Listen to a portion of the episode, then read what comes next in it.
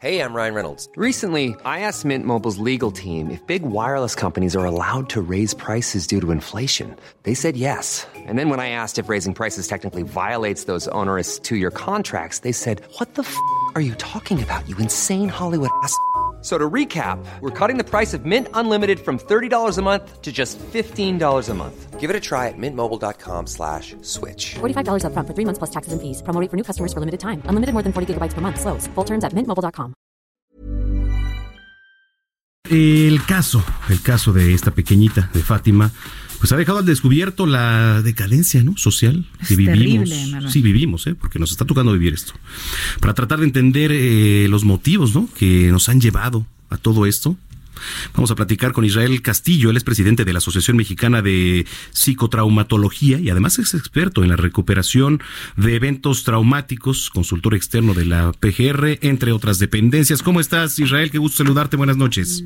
Eh, Manuel, buenas noches. Brenda, buenas noches. Buenas noches. Es un placer estar con ustedes y con su amable auditorio. Gracias. Y, pues aquí consternado y entristecido la verdad es que no ni sabría decirte qué sentimientos que tenemos como nación, ¿no? Pues sí, me parece que así estamos la mayoría, sobre todo porque nos ha generado una gran sensibilidad.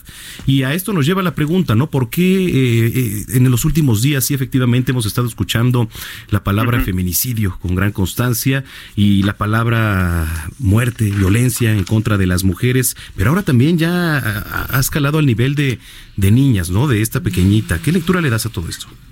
Mira, mira, creo creo que este término que hemos escuchado ya por varios años de descomposición social tendría que comenzar a ser observado desde otras disciplinas, incluyendo la, la psicología, la psicología social, el trauma psicológico, porque por lo menos desde la perspectiva del trauma psicológico, creemos que también así como un individuo puede ser traumatizado y desorganizado por una experiencia o varias experiencias traumáticas, también toda una sociedad puede ser traumatizada de la misma de la misma manera, llevándola a una desconexión de sus propios recursos. Eh, desde la parte psicológica creemos que la sociedad es vista como una matriz casi muy muy muy maternal y cuando esta matriz comienza a fallar, los elementos que componen una sociedad también comienzan a descomponerse, a desconectarse y a actuar de manera errática y violenta. Uno de los principales eh, cambios que se dan en los miembros de sociedades traumatizadas es la necesidad de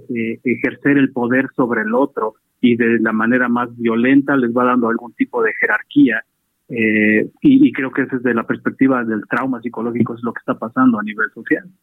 Israel, eh, buenas noches. Eh, te saluda Brenda buenas Noches, Brenda. Hola, Brenda. En este caso específico de los niños, de los menores, ha, ha, resultado inevitable tener que hablar con los chicos en casa.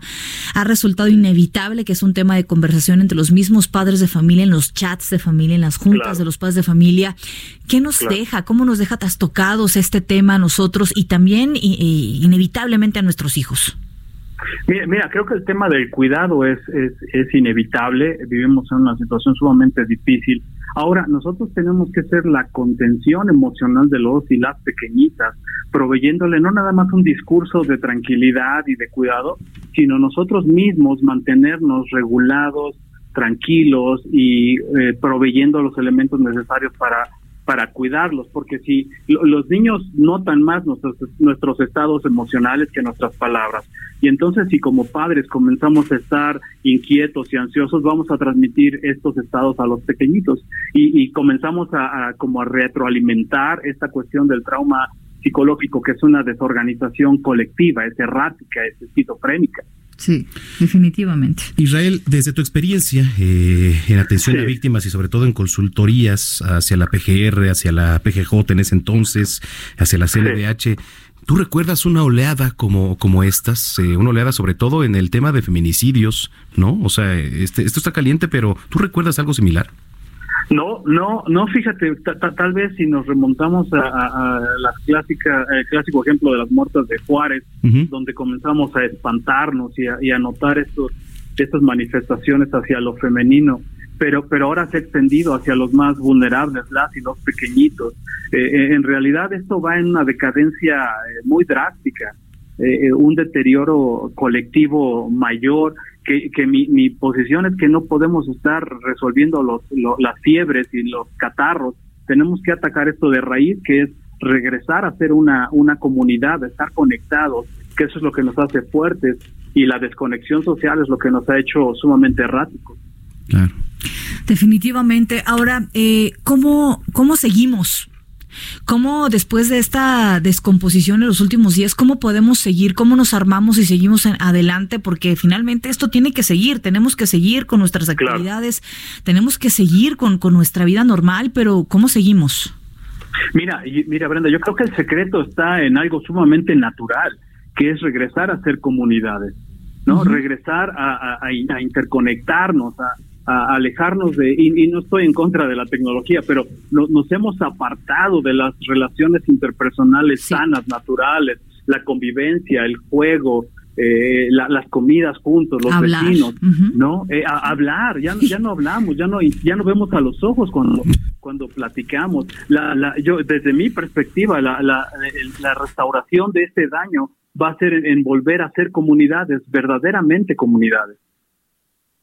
Muy bien. Oye, Israel, pues gracias por platicar con nosotros esta noche. Manuel, te agradezco mucho, Brenda, les agradezco mucho y un abrazo al auditorio a hacer comunidades otra vez. Gracias, por supuesto que sí. Es Israel Castillo, presidente de la Asociación Mexicana de Psicotraumatología. Bueno, oye, hablaba también Israel del tema de la tecnología.